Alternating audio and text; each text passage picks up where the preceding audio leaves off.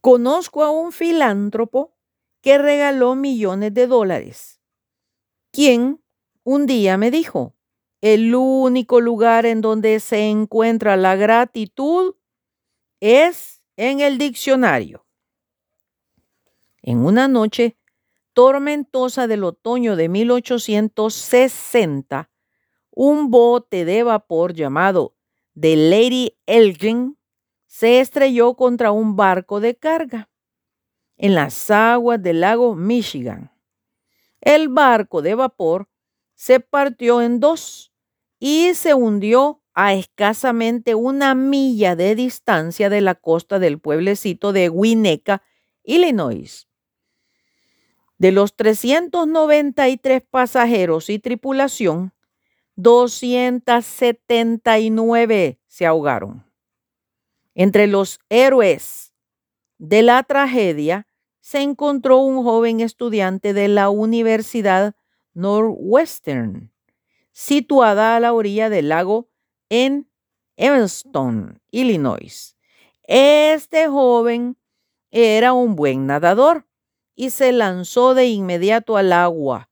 Se dirigió, se dirigió hacia la gente que estaba todavía a flote y trajo hasta la playa a una persona.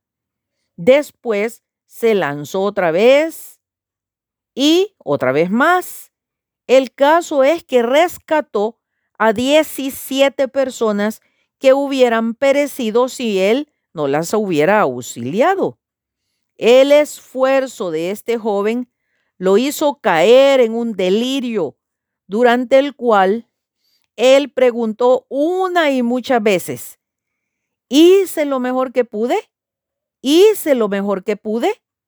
Su esfuerzo lo redujo a una silla de ruedas por el resto de su vida.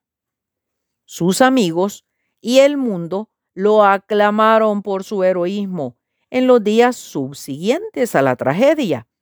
En las semanas que siguieron al accidente, se preparó una resolución para honrar al joven Edward W. Spencer e introducirla al Congreso de los Estados Unidos de Norteamérica, la cual nunca fue presentada. 50 años más tarde, su universidad le confirió el título de bachiller en artes e instaló una placa en la institución en la que se hacía un recuento de su heroísmo y recalcó las palabras que él expresó en su delirio. ¿Hice lo mejor que pude? Sin embargo, la historia de uno de sus últimos cumpleaños, tal vez el 80, nos dice que alguien le preguntó a Edward Spencer acerca de aquellos 17 que había salvado y sus momentos más vividos en aquel día.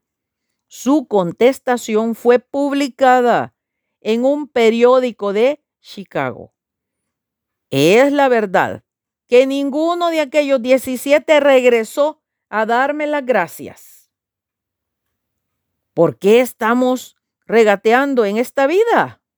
La vida puede ser rica, abundante y satisfactoria para aquellos que toman el tiempo para practicar la más recompensante virtud, la gratitud.